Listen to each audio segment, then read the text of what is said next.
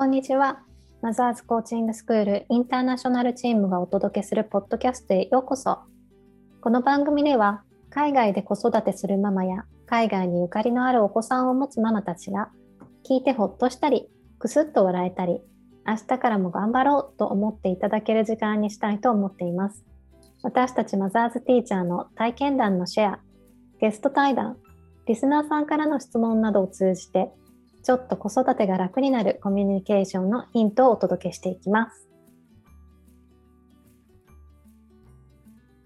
はい。では、こんにちは。今日は、えっと、同じメルボルン在住のクラークのりこさんにゲストとして来ていただいております。よろしくお願いします。よろしくお願いします。じゃあ、のりこさん、早速なんですけど、ちょっと自己紹介お願いしていいですか？はい。えっと、はい。オーストラリア・メルボルンで活動しています。えっと、クラークのりこです。え、子供が4人6、4歳、6歳の娘がいて、あと企業であのファッションデザイナーとして日中働いています。その、そうですね。なので夜とかにマザーズコーチング提供したり、グラフィックやったり、はい、そんな活動をしています。ねえ、かっこいい。フルタイムでデザイナーとかって、なんかスーパーウーマンって感じ、超かっこいいなと思うんですけど、でも今ね、うん、メルボルン、メルボルンでロックダウン中なんですよね。ねえ、ロックダウン、ちょっと、ね、ちょっと今日も長引きましたね。そうそう、ロックダウン6.0だからね、6回目だからもう、うん、どんだけ、そう、しかもなんか1週間延長になってまた、ね、うん、そんな中、のりこさん、リモートで働かれてるんですよね。そうなんですよね。すべて、うん、今リモートになっちゃって仕事に行けなくて、うん、で、はい、家から仕事してます。いやどうなんですか？リモートでお子さん2人いらして家で仕事ってまあ多分これ聞かれているリスナーさんの中にもお家でお仕事されてるお母さんとかね起業されてる方とかいらっしゃるかもしれないんですけど実際家で仕事とかってできます？ねできできてるんでしょうねきっとね。だけど、うん、本当にバタバタして娘も学校行っててリモートホームスクーリングというかリモートラーニングなのでそうですね。結構時間取られますねそちらにも。ですよね。どうやって どうやって回してるんですか？そのオンラインスクールと仕事、うん、自分のミーティングとかもありますよね。うん、本当ですね。まあ、ミーティングとか時間が決まってるんで、あのもう一日のスケジュールとかを家族で話しておくっていうのも一つありますけど、そうですね、まあ、旦那さんの、はい、助けはかなり借りてます。うん、やっぱりそのスケジュール共有したりとか、ね、コミュニケーションとかってすごい大事ですよね、きっと家族の協力を得るために。そうですね、多分、うん、それがすごい一つのポイントになってくると思います。うん。なんか私も家で仕事、ね、オンラインで仕事したりしますけど大概旦那さんがあの旦那さんも家で仕事してるので旦那さんがもう「あじゃあ仕事行ってきます」パターンみたいな感じで 自分の部屋に閉じこもっちゃうんで。オンラインスクールとか私がやっぱり面倒見ないとまだねうちの子供も7歳で半分、まあ、自分でできそうなとこはできるけど一応なんか時間とかも忘れちゃうんでそこはこうきっちり管理しないと「はいはい何時だよ」とかってやっぱりリマインドしないとね、うん、忘れちゃったりするんでなかなか自分の思い通りにこうことが進まないなみたいな気分になる時あるんですけどそういう時なんかのりこさんないんですか？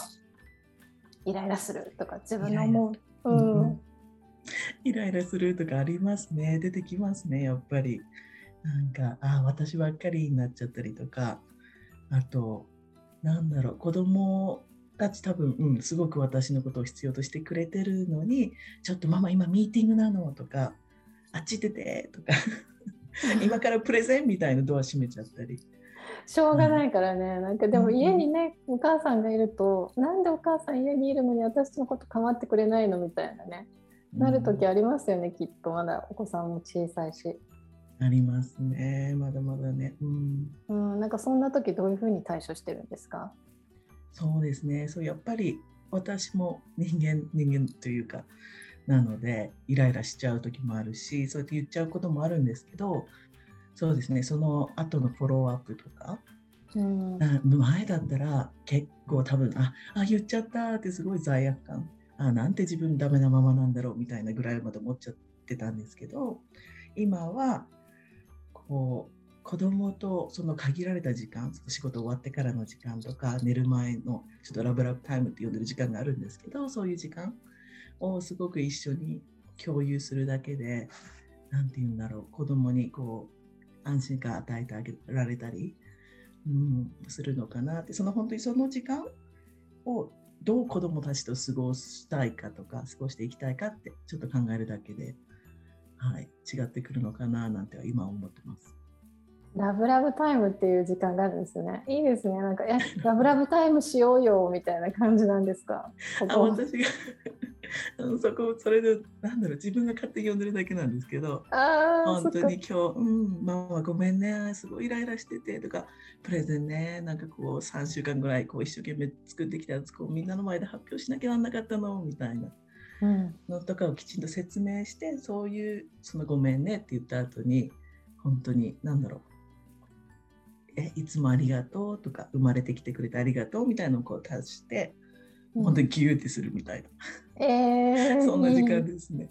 えー、そうなんだ、うん、でもなんかお子さんもね、まあ、あの2人ともお嬢さんですけど、うん、ママがそうやって家で働いてて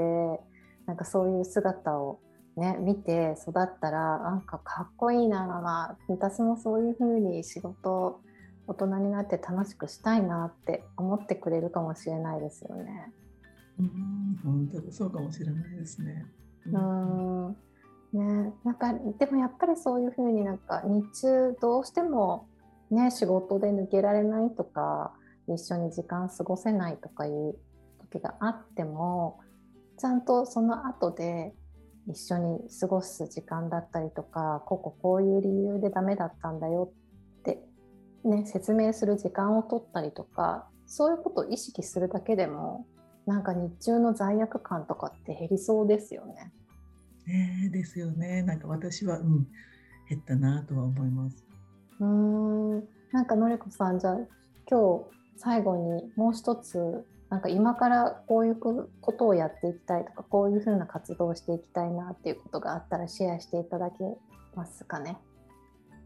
私の個人の活動ですか、うん、個人の活動で。うんうん、今なんかちょっとあの安心感とかあの言葉に出してみたんです。出してみたっておかしいですね。でも私あのその対話室コーチとしても、うん、活動してまして対話室。はい。そのなんだろう。子供と小中学生のためのうまく説明できないんですけど、いや、コーチと喋れる。30分、何でも喋れるんですけど、その中でそのなんだろう本当に話人が話を聞いてくれたっていうだけですごく心があったかくなったり安心安心感。なんて言うんですよね。そうなことがこう子供の心の中に残ったりでなんかこう世界世界とか社会っていいのかなとか思えるような人たちが増えるような、うん、そんな活動もしていまして、うん、そうですね。そ,、うん、そんなそんな活動をもっともっとしていきたいなと思ってます。うん、そうですね。そのマザーズコーチングスクールの中で、そのティーチャーさんの有志の方々が集まって、対話室っていうね、小中学生の方とオンラインで、まあ、お話ができるっていうボランティアのサービスをされてるんですよね。うん、それをのりこさんも、あの、なんていうんですか、ボランティアの、ま先生でもないんですけど、お姉さんみたいな感じで、うん、お話をされている活動をされてるんですけど、うん、なんなんかどんな感じですか？お子さんたちと。お話ししてみて。あお子さん。私すごく気づいたのが、自分の子供のお話聞いてないなっていう、その30分。その来られた来られたっていうかあの対応してる利用してくださるお子さんとはすごく30分その方のための時間なんですけど、うんうん、よく思ったら自分の子供30分ずっと話聞いてたことあるかなみたいな。聞いてないと思うなんか、うん、ママ見てママ見て」とか言われてても「はいはいはい」って話聞き流してるような時の方が多いよ。うん、うんなっちゃいますよね。うん、なんか私も、うん、全然本当にそうなんですけど、まあ、答え子供だけでもなくて、旦那さんとかも30分しっかり話聞いてないなとか、うん、なんかそういうところも改善、改善というか、すごい気づきになったし。うん、本当ですね、うん、なんか30分って聞くとあなんか短いのかなと思うけど実際に30分人の話をその人だけをなんか見て真剣にその人だけの方を向いて話を聞くっていうことってなかなか日常でしないしそれが家族ってなると本当になんかしてないなって思いますよね。実はねしてないしてないですよね私もはいしてないです。確かにでもそう思うとなんかそれだけね人なんか人と話をするっていうか対話真剣に向き合ってその短い時間でも話を聞く話をねするっていうことってすごくその話を聞いてもらった相手にとっては安心できて、ね、大切な時間になるのかなっていうふうに、うん、感じます。はい、ありがとうございました。じゃあまたぜひいつか今度はね、何のお話にしてもらおうかな。デザインのお話とかにしてもらおうかな。ね、何でも。うんうん、うん、私は本当に香織さんのお話も聞きたいです。ね、そうそうそう。うん、私が今こうやってあのホストとして最初は始めていますけど、そのチームとして他のティーチャーさんにもホストをやってもらったりとか、うん、していきたいなっていうふうに思ってるので、ね、ぜひぜひ続けてまた聞いてみていただけたらなというふうに思っています。じゃあそれではありがとうございました。最後までお聞きいただきありがとうございます。この配信がためになったと思われた方は、ぜひ配信登録をお願いいたします。海外在住のマザーズティーチャーで作るマザーズコーチングインターナショナルチームでは、月に一度毎回違うテーマでオンライン座談会を開催しています。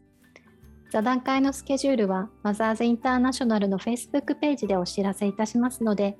そちらのページもぜひフォローしてみてください。それでは、See you next time!